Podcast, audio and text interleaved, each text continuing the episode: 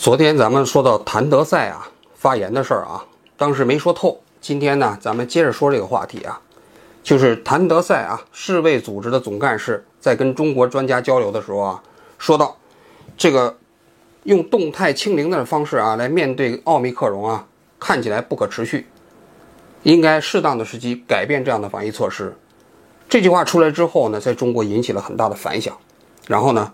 我们的外交部新闻发言人赵立坚受命出来怼谭德赛，然后呢，就在外国记者凤凰网的记者啊问这个赵立坚怎么看待这句话的时候，赵立坚怎么说的呢？他说啊，谭德赛的这个话是不负责任的言论。这话说的其实很重啊。事后我去看啊，就是外交部的新闻网站上，在写这段。所谓的新闻发言稿的时候，没有后面这段话，就说这句话呢，说是不负责任的言论。前面说了那么多话，但把不负责任的言论拿掉了。但是在凤凰网自己的报道里头有这段话，我不知道啊，就这个区别是不是体现了外交部也觉得赵立坚这话说的不不太合适啊？我个人当然觉得赵立坚这话说的是非常非常不合适的。就其实是这样啊，就即便你不同意谭德赛的话。你其实也可以把这话说的文明一些，比如说你说，这个我们尊重谭德赛先生的观点，但是我们中国呢，对疫情有自己的理解。我相信我们对待疫情啊，我们有办法去处理，有办法，有信心取得胜利，是吧？表达着同样的意思，对不对？但是这话听起来呢，就悦耳多了。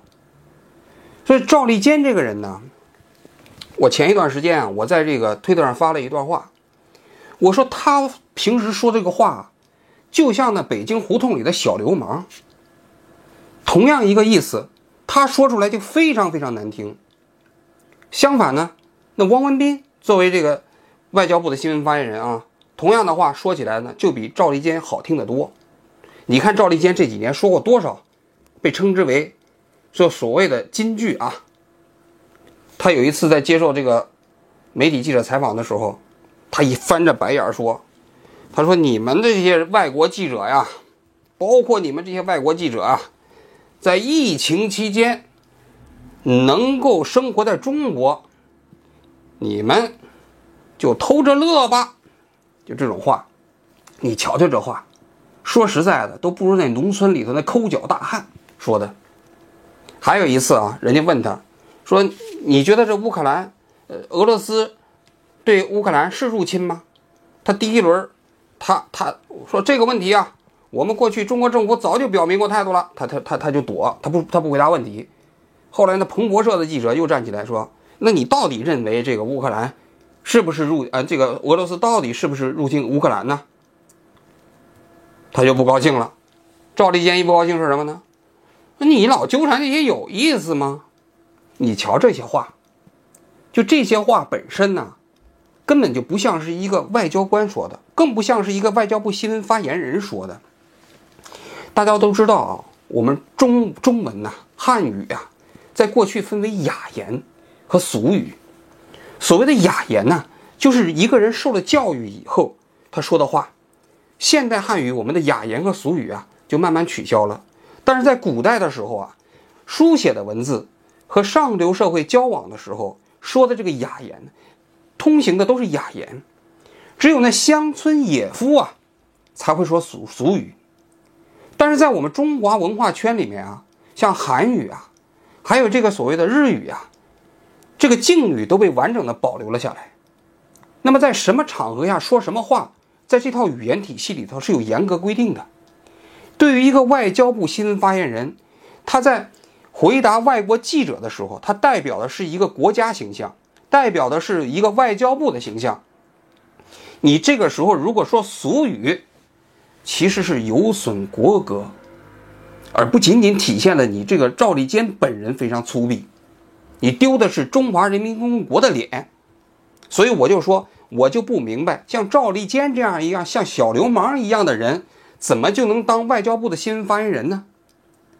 更可笑的是，其实这几年你去看外交部啊，不仅仅赵立坚，其他那几个发言人也是一个比一个表现的哈，就是那个态度啊，就就就是那种所谓的强硬也好啊，或者说这个无赖也好啊，就这种气质啊，已经慢慢的浸染到整个外交部的新闻发言人里面去了。而不仅是新闻发言人，我们那些所谓的驻外的那些外交官，慢慢也沾染上了赵立坚气。比如说日本啊，中国有一个驻大阪的总领事，这个人叫什么名字我也记不住了啊。整个一小一号赵立坚，当然我我不知道他们的行政级别级别到底谁高谁低啊。但是我看他的言论基本就是小一号赵立坚。前一段时间乌克兰跟俄罗斯打起来了。他在网上发表什么言论呢？他说：“一个弱者永远也不要办愚蠢的事情，不要惹这个强者。你惹这个强者的话，你就没有好果子吃。”赤裸裸的丛林法则呀！全世界都在谴责俄罗斯，都在声援乌克兰，都在谴责俄罗斯践踏国际法。作为一个联合国常任理事国。仅仅是因为自己所谓的什么安全势力范围那个子无虚有的这样的一个所谓的理由，就去践踏另外一个主权国家的主权，这是最基本的国际法上的正义。他不说，他说什么？他是因为你弱，因为你弱，你就别蠢。什么叫蠢？你就别惹人家，你知道吗？事实上，乌克兰怎么惹俄罗斯了，对吧？我们在这评价强弱之间，是不是还有一个是非呀？在国际上啊，如果这个他这个道理，如果要是说得通的话，那我们中国近代为什么要抱怨所谓落后就要挨打呀？为什么我们在国际上要主持中公道啊？为什么要搞一个联合国，要维护世界和平啊？为什么不是说就是大鱼吃小鱼，小鱼吃虾米啊？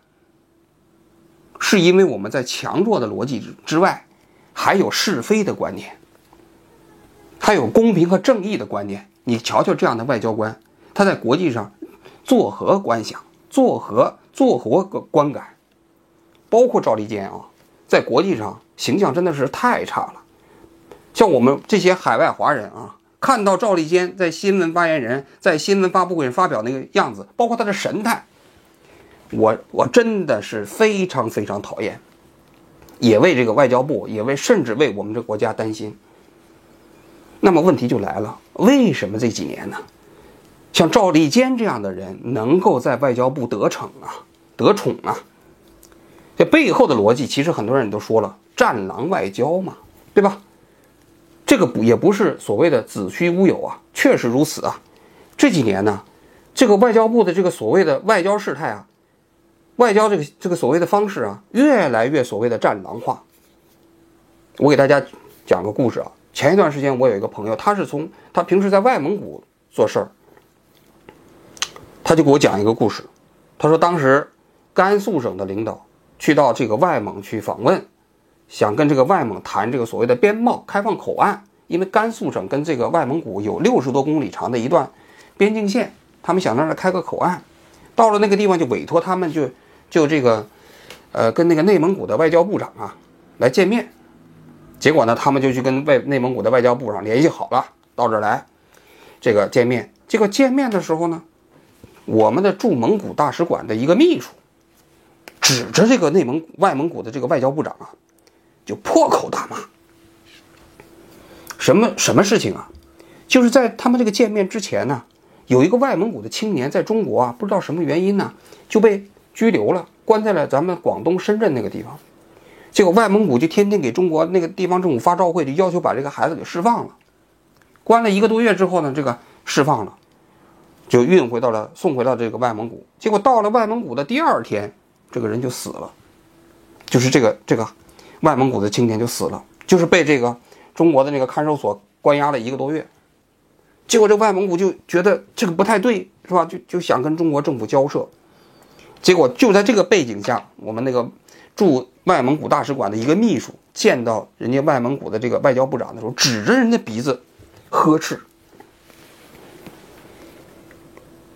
结果当时那个甘肃省的那些代表团，还包括他们这个联系这个外蒙古的这个外交部长的这些中国人都愣住了，在现场都都大家都们愣住，不知道该怎么办。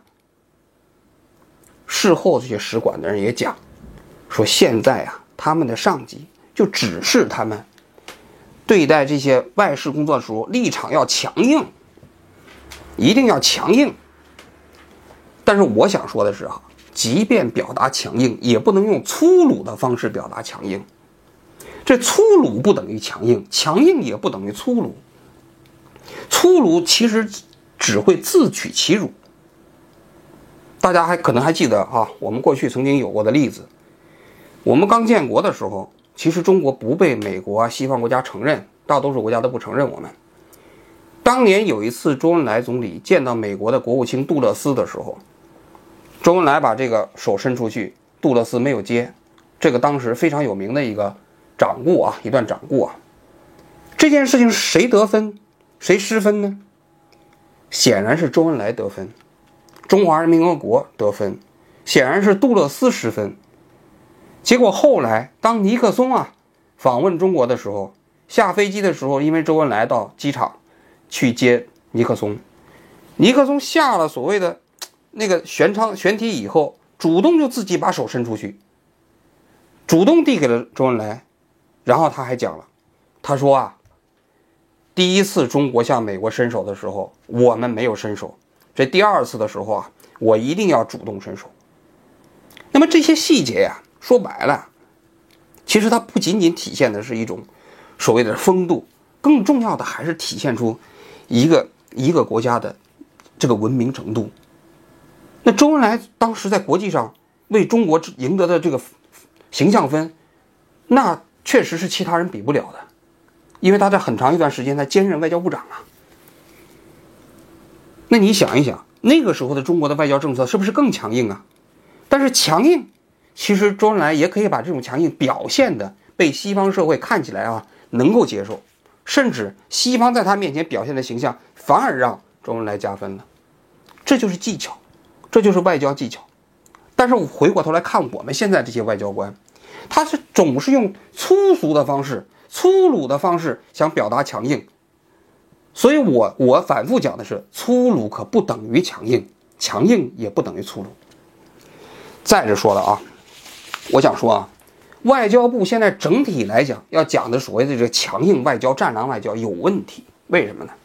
我想讲几个观点啊。第一个，外交部不是国防部，外交部是交朋友的，国防部有的时候是彰显我们力量的，所以。国防部有的时候适当的可以表达一点强硬观点，这没问题。每个国家都是这样的。美国军方有的时候也表达强硬立场啊，对不对？比如说，我们当中中国的军队秀肌肉的时候，美国太平洋舰队的司令有的时候就出来说啊，其实这个我们都知道，是吧？嗯，然后说几句那样的话，大家理解为什么？军队对军队嘛，所以说那个互相来秀肌肉啊，这就是军军队的作用。但是外交部不是，外交部是交朋友的，就是即便这个两个国家关系特别紧张的时候，这个外交官之间可能私人友谊还是非常好的。你外交部外交官到一个国家最重要的使命是什么？其实说白了就是交朋友，跟这个国家的各行各各界人士交朋友，跟在住的这个国家其他的外交官朋交朋友，跟这个国家的外交部的人、政府部门的人交朋友。交朋友有什么是好处啊？一方面体现这个国家的善意，另外一方面说白了啊，有很多信息也是通过私人关系获得的。就即便是两个国家关系特别紧张的时候，那些外交官因为关系非常私人关系非常好，有的时候他还会传递一些政府之间不方便传递的一些消息。这个在国际外交界啊，这个是屡见不鲜。就就是说，即便这国国与国之间的关系已经非常紧张了，甚至宣战了，甚至断交了，外交官和外交官之间的关系非常好。这是第一个方面啊，我就说外交部不是国防部，但是现在外交部有变成国防部的趋势，我觉得不正常。第二个啊，就是我刚才说的，即便是要想表达强硬立场，也应该用文明的方式表达，不要用什么。不要用粗鲁的方式表达，这个也是我要说的 第三个方面。其实那所谓的“战狼外交”背后有一个逻辑，说什么呢？说中国现在强大了，强大了以后啊，就不能再像过去那样韬光养晦。